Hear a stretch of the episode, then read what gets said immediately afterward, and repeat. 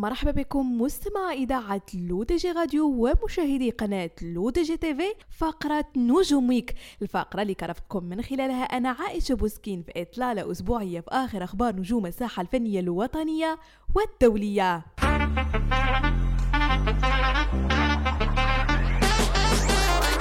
وبداية مستمعين مع الفنانة المغربية دنيا بطمة والتي أحيت حفلا فنيا في إطار ليالي درب سلطان يوم أمس بمدينة الدار البيضاء. ووسط أجواء غنائية تملأها المتعة والحماس أمتعت دنيا مسامع الجمهور بباقة من أغاني الطرب الشعبي والرأي. لكن مستمعين خلف الكواليس كانت هناك مجموعة من الأحداث المثيرة. فزوج الفنانة دنيا بطمة محمد الترك قد حضر الحفل وبيديه باقة من الورود الحمراء لكنه منع من الدخول من طرف منظمي الحفل بناء على طلب من دنيا. ورغم محاولاته المتكررة للدخول والتي باءت بالفشل لم تعره دنيا أي اهتمام ودخلت مباشرة إلى قاعة الحفل محاطة بحراس الأمن وغادرت بنفس الطريقة. ويأتي هذا الحدث في فترة كثرت فيها الإشاعات عن خبر طلاق دنيا من محمد الترك والذي نفى ذلك من خلال مجموعة من الستوريات التي نشرها على إنستغرام حيث قال من شيم الرجال الاعتذار حتى لو لم تكن غلطان فأنا من هذا المنبر أعتذر لملكتي. ويقال إن سبب الخلاف هو الخيانة الزوجية حسب وصف بعض المنابر الإعلامية. ومن جهتها لم تنفي دنيا ولم تؤكد الطلاق في نفس الوقت. وفضلت عدم الخوض في حياتها الشخصية والتركيز في المقابل على حياتها المهنية. هذه الأشياء وهذه النقاشات وهذا الشيء ما نبغيش نهضر فيها حيت ماشي وقتها نهائيا. وأنا في واحد الفترة دابا مركزه غير على الخدمه وهذا ما مستعداش أنني نخرج الحياة الشخصية. يمكن خرجتها في واحد الوقت ولكن دابا ما مستعداش أنني نهضر فيها أو نبقى نجادل فيها.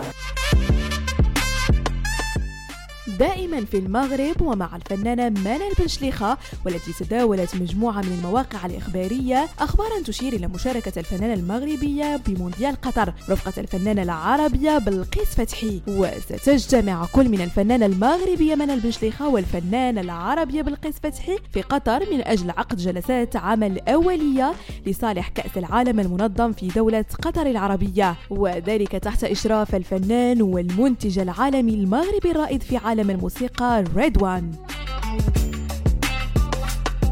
ونختم مستمعين فقرة نجوم ويك مغني الراب العالمي دي جي خالد والذي أعلن عن رغبته في التعاون مع الفنانة بريتني سبيرز خاصة بعد النجاح الكبير الذي حققته أغنيتها مع إلتون جون Hold Me Closer وعبر ديجي خالد في مقابلة صحفية أنه مستعد للتعاون مع أي شخص يمثل حب الموسيقى.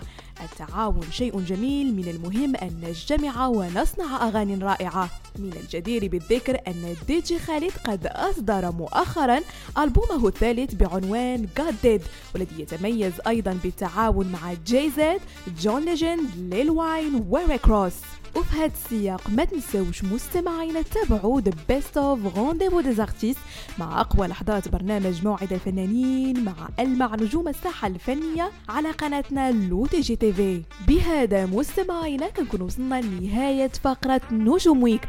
ما تنسوش télécharger notre application LoDJ Mobile sur Android et iOS et de vous abonner à notre chaîne YouTube LoDJ TV si vous souhaitez être au courant des dernières actualités بودكاست ايميسيون تيليفيزي نضرب لكم موعد لا سيمين بروشين هادشي كامل على اثير اذاعتكم لو دي جي راديو وكذلك على قناتكم لو دي جي تي في